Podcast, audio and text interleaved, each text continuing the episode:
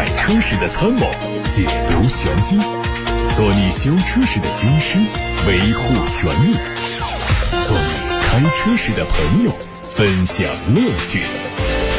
调频九二七，傍晚六点半，董涛说车，只和车友在一起。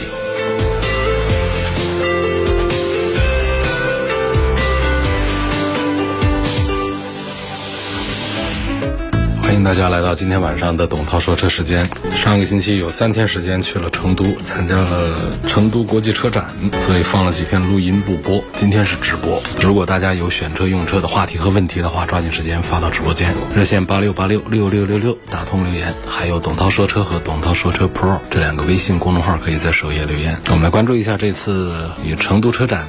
为主的一些新闻资讯，梅赛德斯奔驰带着覆盖燃油、纯电和插混的二十七款产品登陆二零二三年的成都国际车展。领先新车是这一次宣告上市的全新梅赛德斯 AMG SL 六三。厂家的建议零售价一百九十九点九八万元，新一代梅赛德斯奔驰 GLB SUV 同步上市，厂家建议价格为三十一点一九到三十六点七九万元。新车依然提供五座、七座两种选择，并且搭配两种动力组合。GLB 两百用的是一点三 T 的四缸机，GLB 二二零用的是带四十八伏智能电机的二点零零 T 的四缸机。继新一代梅赛德斯奔驰 GLE SUV 上市之后，GLE 家族再添主力，新一代的梅赛德斯奔驰 GLE 轿跑。SUV 在这一次车展上上市，厂家建议价格八十四点三八到九十四点七八万元。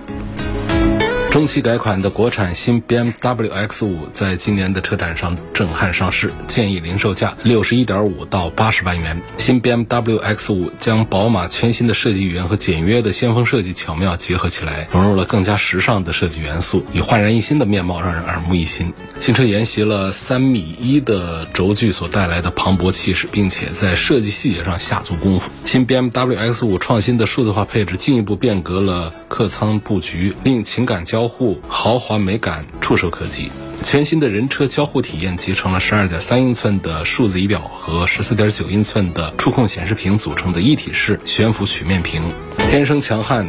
电感担当，方程豹汽车在这次的成都车展上如期而至。方程豹的第一款战略车型豹五正式发布，即日起正式开启盲定，盲定价格三十到四十万，可以通过方程豹汽车 APP 或者微信小程序预定。方程豹汽车为首批用户准备了暴力先锋礼，盲定一千元意向金可以抵扣车款三千元，另外还送八千元的选装基金。豹五所搭载的 DMO 超级混动越野平台，由全新混动非承载式架构和越野专用混动架。构构组成，它将为整车带来越野最需要的可靠性和强悍动力。哈弗品牌带着新能源全产品矩阵亮相，其中具有划时代意义的哈弗品牌首款新能源越野 SUV 哈弗猛龙完成了首秀，并且公布了预售价十六到十九万。猛龙的推出填补了二十万元以内价格区间新能源越野 SUV 的市场空白。至此，哈弗品牌完成了新能源城市 SUV 加新能源城市越野 SUV 的双线产品布局，引领新能源越野 SUV 进入到全民时代。坦克品牌越野新能源再起新城，首次以全 HiFi-T 新能源阵容亮相车展，释放坦克品牌加速布局越野新能源的强烈信号。HiFi-T 架构第一款落地车型坦克五百 HiFi-T 上市至今，收获了一万多个订单，引领自主越野 SUV 步入到越野新能源时代。在这届车展上，基于 HiFi-T 架构打造第二款车中大型都市机能越野 SUV 坦克四百 HiFi-T 正式预售，其中机能版。预售价二十八万五，超能版预售价二十九万五。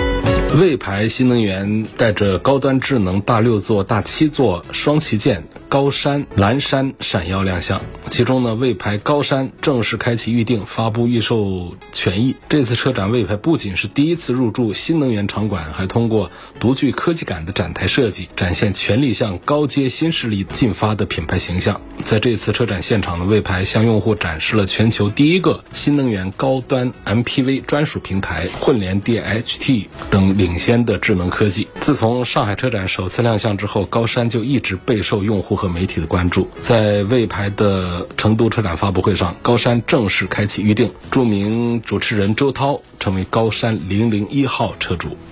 东风汽车旗下的猛士科技在成都车展上带来他们新能源越野的第一款作品猛士917。这款新能源硬派越野车在成都车展上市，使用三电机布局的917增程版售价六十三点七七万元，而搭配四电机动力的猛士917纯电版售价六十九点七七万元。活动现场，猛士科技同步发布为天使用户尊享定制的猛士917创始版。增程型售价六十七万八，纯电型售价七十三万九。这个版本此前已经向猛士九幺七天使用户限定打造两百台，在车展现场又加推了十台，当场售罄。与此同时，猛士九幺七创始版还为用户提供了六重专属礼遇。起亚旗下的全新纯电动 SUV EV5 正式迎来了全球首秀，并且开启预售。官方预售价格为十五点九八万元到二十二点九八万元。八月二十五号到十一月十六号，通过一起来亚小程序，只需要八百八十八元就可以参与预定，还可以享受定金六倍膨胀，尊享终身免费上门服务，价值三千元精品礼包，每天二十度电充能，还有商城积分分红等一系列丰厚的预定权益。智己汽车第一款面向全球市场的中大型智能轿跑 SUV 智己 LS 六在成都国际车展上正式亮相，这也是它在公众面前的全球首秀。同时，这款车也同步开启盲定，并在车展现场发布了二十三到三十万元的预售区间。智己 LS 六是智己汽车高端智能平台的最新产品，搭载了三电智能驾驶、智仓交互领域的一百多项最新科技，具有未来感的智能座舱、真材实料的八百伏平台以及国。国际范儿设计成为最大的卖点，它立志于成为满足中国都市新锐力量期待的一款车。上汽名爵 MG 品牌带着全明星阵容参展，以中国第一款敞篷电跑的国内第一次公众亮相，和中国汽车史上第一款真正意义上的全球纯电车 MG4 EV。全球统一命名，开启品牌诞生一百年的庆典序幕。这三个一呢，见证 MG 品牌从世界来向世界行的传奇之旅。纯电双子星助推品牌进阶，成都车展 MG 展台还有众多明星车型带着好礼实力宠粉。非凡汽车在二零二三成都国际车展上正式发布了业界第一个打破手机品牌界限的车联融合方案——非凡巴赫座舱数字生态，支持。OPPO、vivo、小米等多品牌手机和车机的高速无感互融，并将于今年四季度正式推送给用户。从成都车展媒体日开始，非凡 F7 正式开启限量聚会季。限时政策，全国用户买现车可以享受现车车价立减最高两万元，同时拥有选装五折可立减最高一万二千元的聚会。这次非凡巴赫座舱数字生态发布和限量聚会季的正式开启，将为更多消费者带来极致舒适的全维进阶体验。北京现代以科技现代成都秀场为主题，带着全新伊兰特、还有全新伊兰特 N Line 以及穆萨高阶定制版亮相，进一步展现出北京现代品牌向新转型的新成果，为消费者献上了一场汇集年轻科技和创意的汽车盛宴。全球潮流锋芒登场，跨越三十年历史，历经七代车型进化，实现近一千五百万辆的全球累计销量。伊兰特俨然成为中国乃至全球汽车市场 A 级轿车品类。的一枚时代徽章。本届成都车展，全新兰特正式换新上市，官方售价区间是九万九千八到十三万三千八，并且为消费者提供油电平权主义销售政策。东风宏达二零二四款 XRV 上市发布会也在二零二三成都国际车展上举办。二零二四款 XRV 领潮上市，推了四个配置版本，官方指导价十一万九千九到十三万九千九。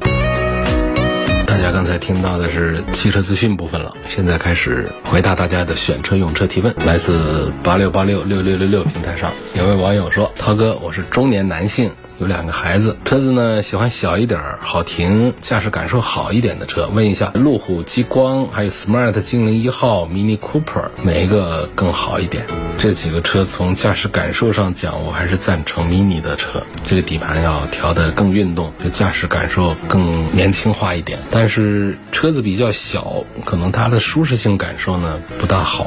那 Smart 这个车呢，在底盘上调的呢，在舒适性上要更优秀一点，但是呢，也比不上路虎极光。在底盘上的造诣，当然这激光呢也比他们这两个车明显是要大多了。你又要好停，那就是首先它短，第二呢，要驾驶感受好一点的话，其实在这三个车里面就还是有点矛盾。就驾驶感受比较爽一点，它就车子比较小。这个驾驶感受好是指什么？如果是说这个车你要开的特别带劲的话呢，那车子小的那种底盘硬的，它可能会更带劲。但是这车子你要想舒适性好一点，这也是一种好的驾驶感受。那这三个车当中，路虎极光是要略强一点点的。但是路虎极光在这几个车里面它是最大的，因此我建议是这样子的，就是一个中年男性有两个孩子，你不大适合买 Smart 和 Mini 这样的小公主车、女生车啊。如果你这作为一个中年男性啊，总是嫌车大了不方便停车不方便的话，就是我们苦练技术，一个男人这是应该学会的，应该很熟练掌握的一门基本的工具技能。所以你就买一个大一点的车，带两个孩子，再加上家里人的话，我觉得路虎极光都不适合你。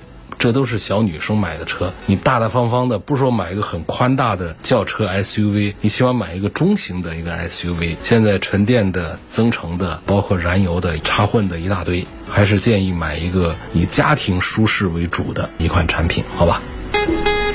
下面继续看自驾游，现代胜达和汉兰达哪个性价比高？听这问法都不大对。就是你首先自驾游，你到底是天天在路上自驾游的话，这也不是在。看这些车的，我想呢，就是一直有一个每年出去自驾游的这么一个计划，或者说一直有一个远行一下的一个愿望没有实现，所以心里一直惦念着我要一个自驾游的一个车子，是吧？实际上呢，你不是要一个自驾游的车子，你是要一个自驾游的行程，一直没有实现这个梦想，你把它怪罪到车上来了。其实哪个车不可以自驾游呢？你就开个 mini，你一天开个几百公里，你去自驾游，这也是可以完成的。那早年在一阵。的都喜欢跑西藏的时候，那个时候的小奥拓都直接干到西藏去啊，从武汉开过去的。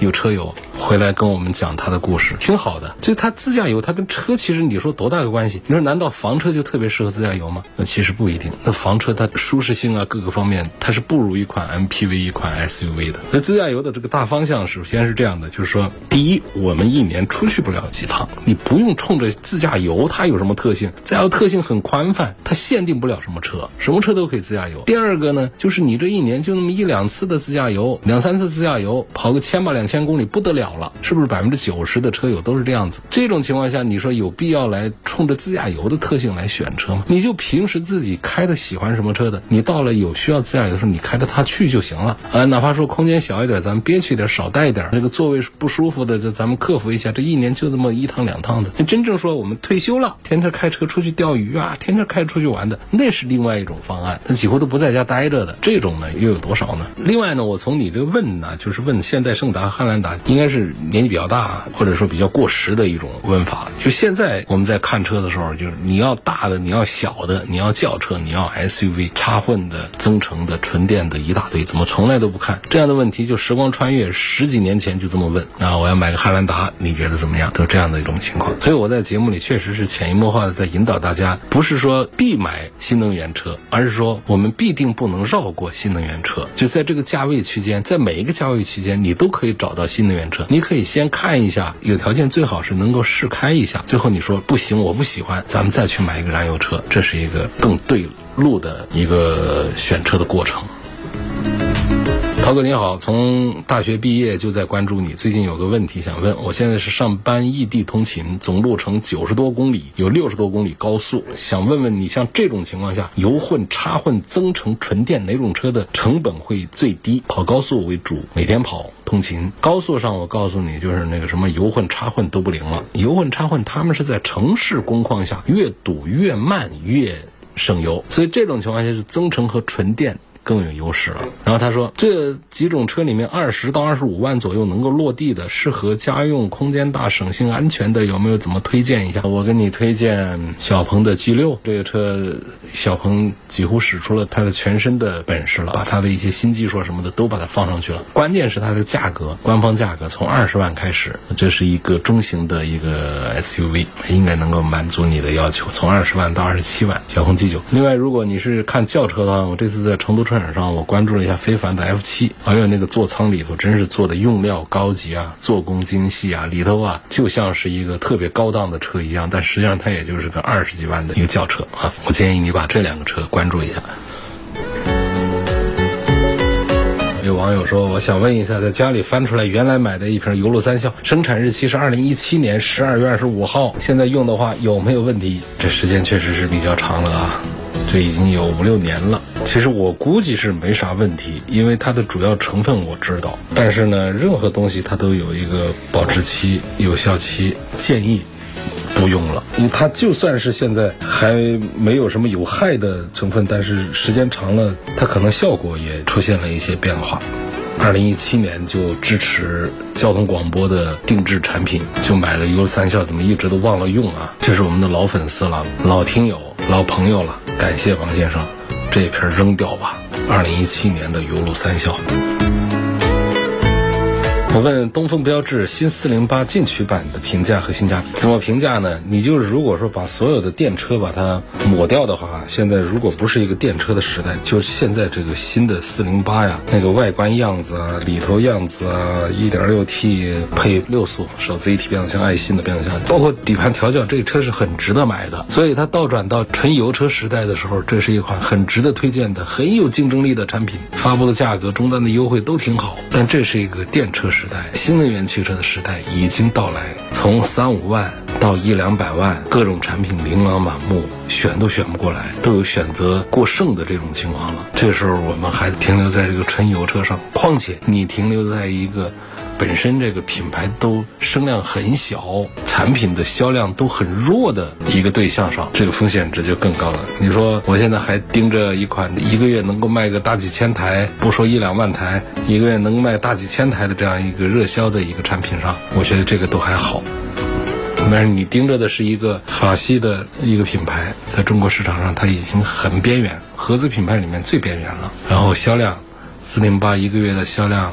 三位数，就说是一款生不逢时的好产品吧，这恐怕也不值得我们来推荐了。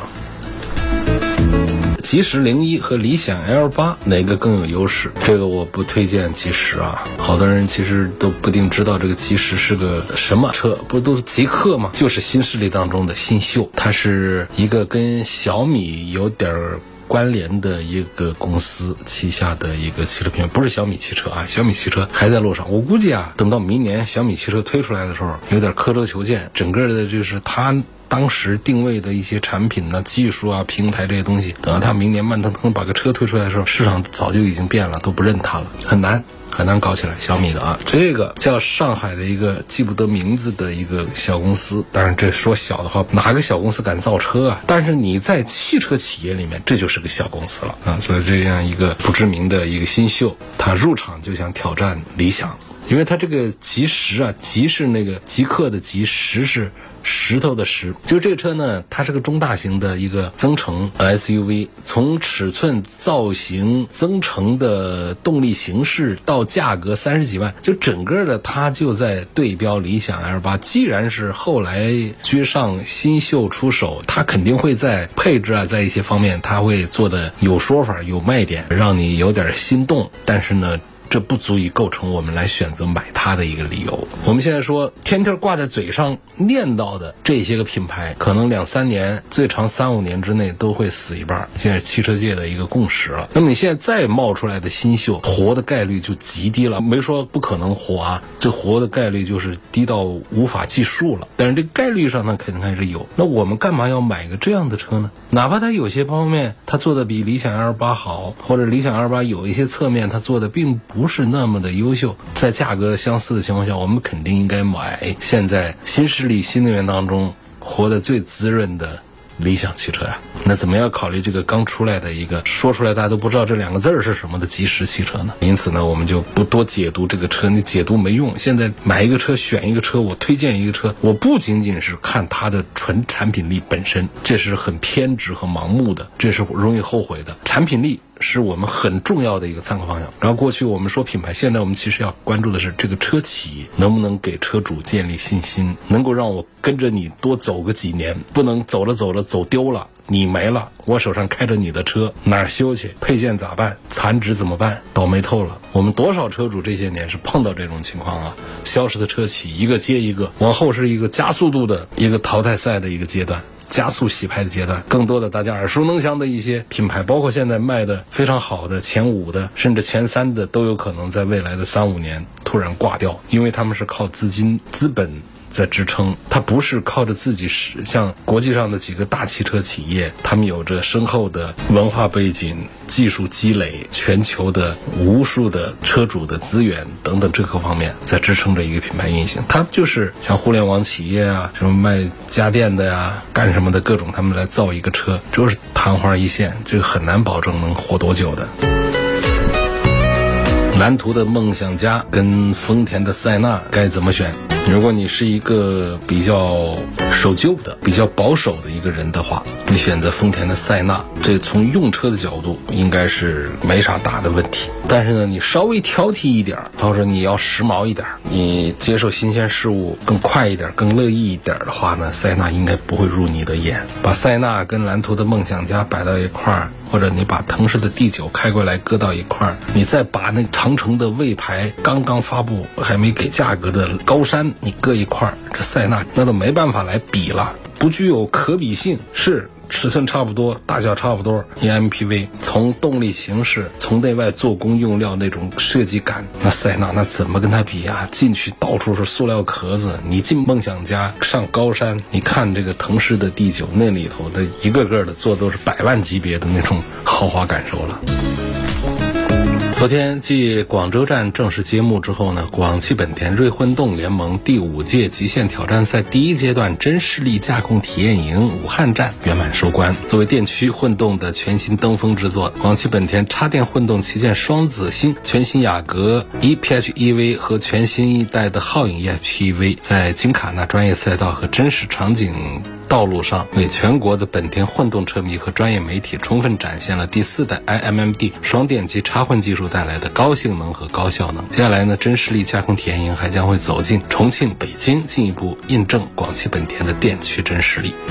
近日，沃尔沃官宣。旗下的第一款纯电动豪华 MPV e M90 将于十一月十二号全球首次亮相，并且在中国大陆地区开启预定，这也足以印证沃尔沃进军高端纯电 MPV 市场的野心。M90 会用什么样的安全配置呢？我们不得而知，但有相关的技术背景加持的话，沃尔沃的 EM90 也会被誉为品牌最安全、最豪华的。MPV。据统计，二零二三年至今，沃尔沃品牌知名度、认知度和考虑度全面上升，分别为百分之十三和百分之十，均居榜首，并且遥遥领先于第二名。而从今年上半年的销量情况看到，沃尔沃一到七月累计销量超过九万辆，同比增长百分之八。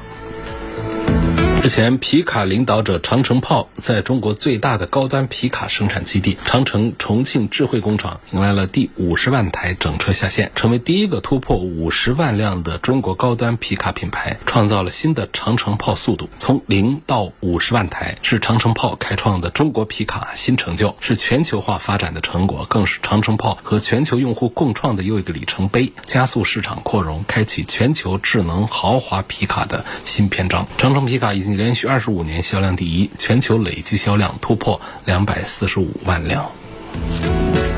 好，下面我们继续回答大家的选车用车提问。下一个问题说，我想买一个哈弗的大狗，但是网上都说要买就买二点零，买一点五都后悔了，真的很大区别吗？那区别还是很大的啊。呃，一点五 T 跟二点零 T 呢，就是你在基础的动力上的话呢，它是没有问题，但是它的马力差异。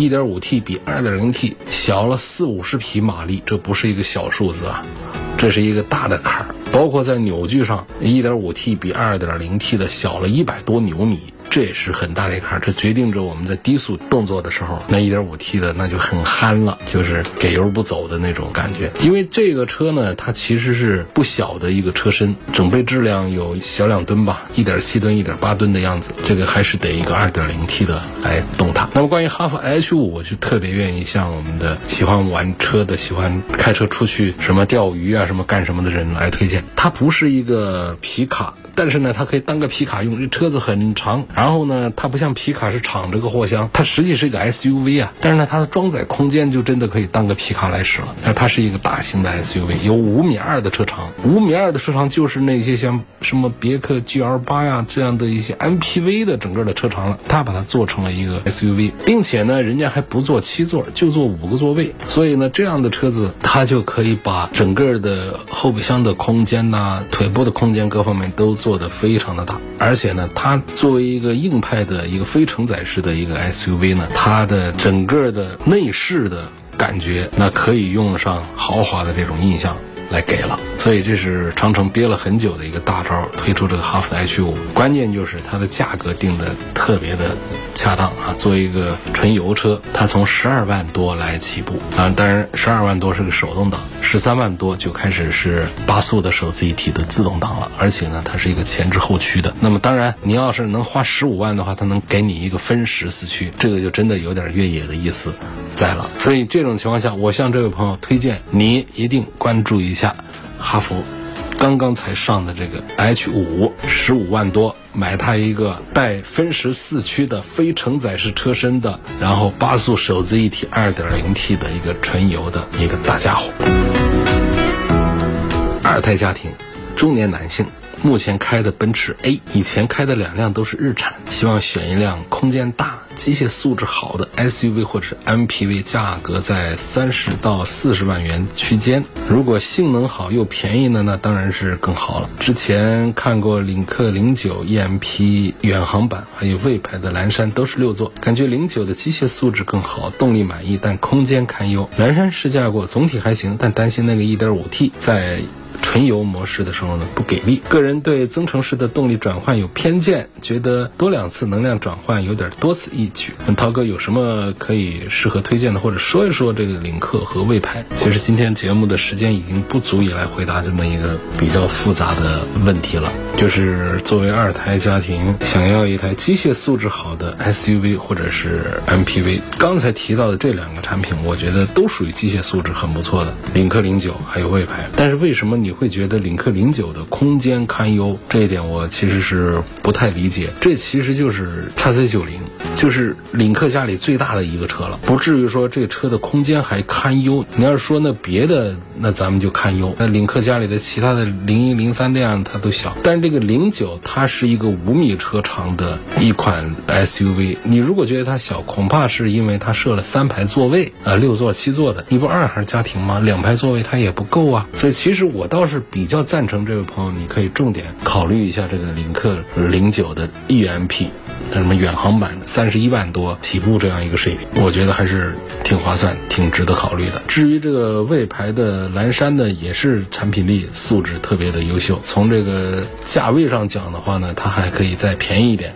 优惠一点，它属于是插电式的混合动力的这么一个，确实是一点五 T，但是呢，你不用担心它的动力弱，就是你要这个担心的话呢，它就有点多余了。这种插电式混合动力，它往往在起步的时候，它是两档 DHT 变速箱的，就是它会在起步的时候电机加入，你一定开出来它不是那个一点五 T 的肉肉的感觉。当然，这个车子它比那个零九要更大一些啊，但是它有了个电机的加入之后，它在起步的时候不会是。